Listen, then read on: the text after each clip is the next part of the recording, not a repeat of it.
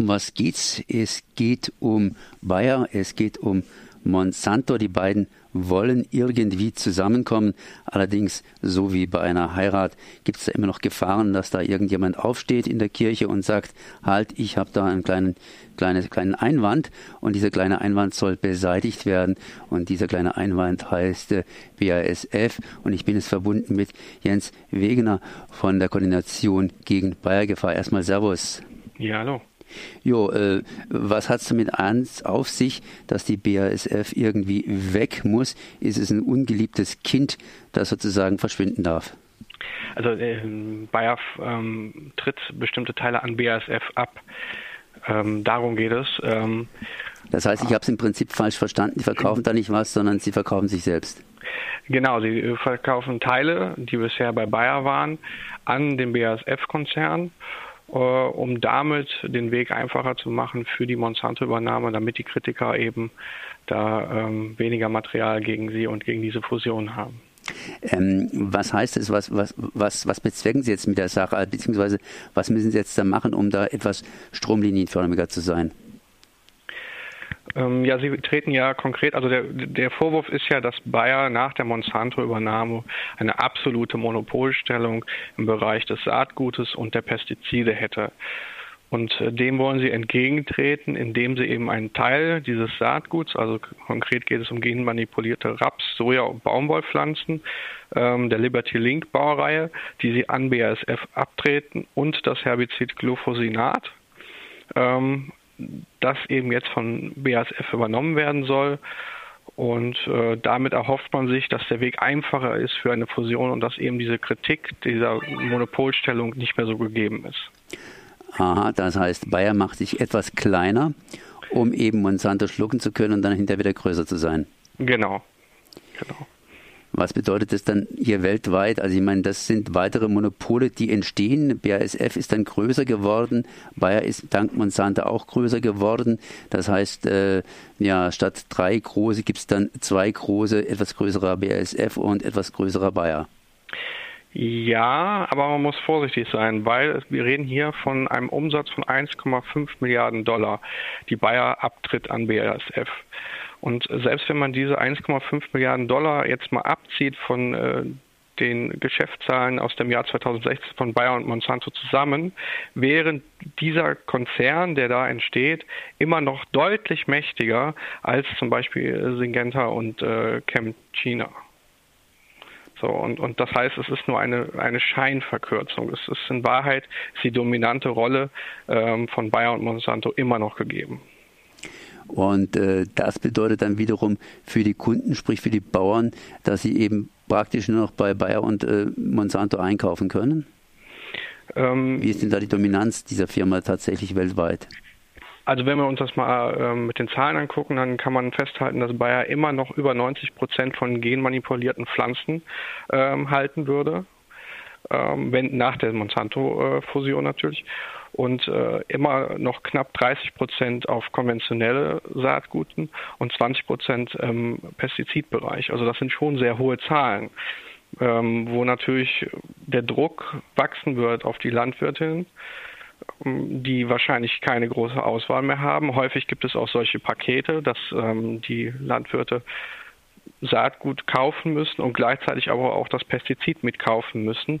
Und ähm, das wird zunehmen und damit eben auch der Druck auf die äh, Bäuerinnen und Bauern.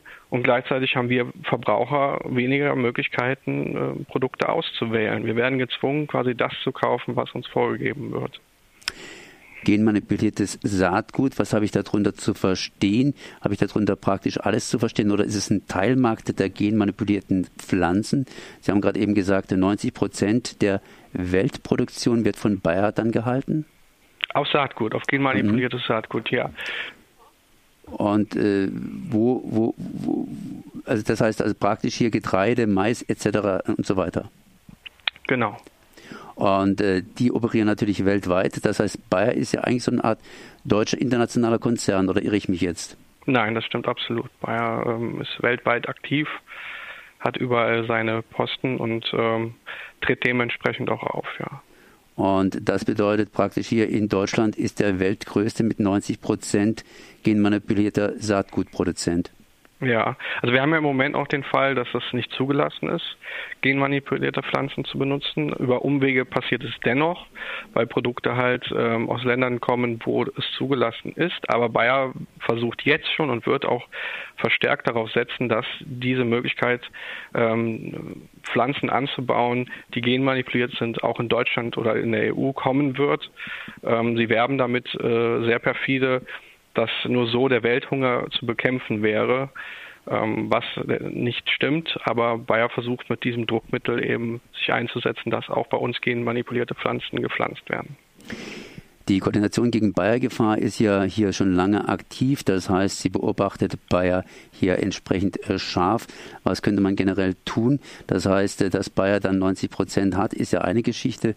Äh, aber eine Zerschlagung von Bayer oder andersrum ausgedrückt, das Ganze auf kleinere Portionen zu verteilen, bringt ja im Grunde genommen auch nichts. Also wir denken, also natürlich muss man erstmal Kritik nehmen und wir müssen ähm, mit allen gesellschaftlichen Kräften dafür kämpfen, dass diese Übernahme von Monsanto nicht gelingt.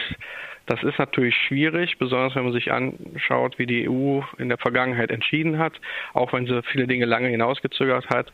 Eine wirkliche Ablehnung von Fusionen hat es eigentlich nie gegeben. Wir müssen also, also darauf einstellen, dass auch die Fusion von Bayer und Monsanto funktionieren wird. Aber danach geht es eben weiter. Wir müssen fordern, dass Betriebe oder Konzerne wie Bayer unter gesellschaftliche Regulierung gestellt werden. Nur wenn gesellschaftliche Kräfte solche Konzerne kontrollieren, kann es nicht dazu kommen, dass äh, eben Verbraucher erpresst werden oder dass ein ähm, Konzern Preise bestimmen kann oder eben nur noch in Produkte ähm, Forschung setzt, die für ihn profitabel nicht sind, aber nicht für uns Menschen ähm, förderlich. Wer reguliert, beziehungsweise wer sitzt denn da überhaupt jetzt bei Bayer oder über Bayer am Drücker? Ist es Deutschland oder ist es die Europäische Union oder ist es irgendwas Internationales? Das heißt, wer kontrolliert denn da? Also im Moment ist ja, also die, die Kontrolle über die Fusion läuft ja bei der EU-Kommission. Aber eine Kontrolle jetzt, wie wir das zum Beispiel anstreben, die gibt es ja in der Form nicht. Also Bayer ist ja im Prinzip nur seinen Aktionären rechenschaftspflichtig. Und die wollen mit ihren Aktien höchstwahrscheinlich das haben, was die meisten Aktionäre wollen, etwas beziehungsweise viel mehr Geld. Genau. Ja, dann danke ich auf jeden Fall mal hier Jens Wegner, dass er auf dieses Problem hingewiesen hat, einfach nur mal hingewiesen hat. 90 Prozent der Welt genmanipulierten Saatgutpflanzen könnten bald von Bayer hergestellt bzw. in Umlauf gesetzt werden.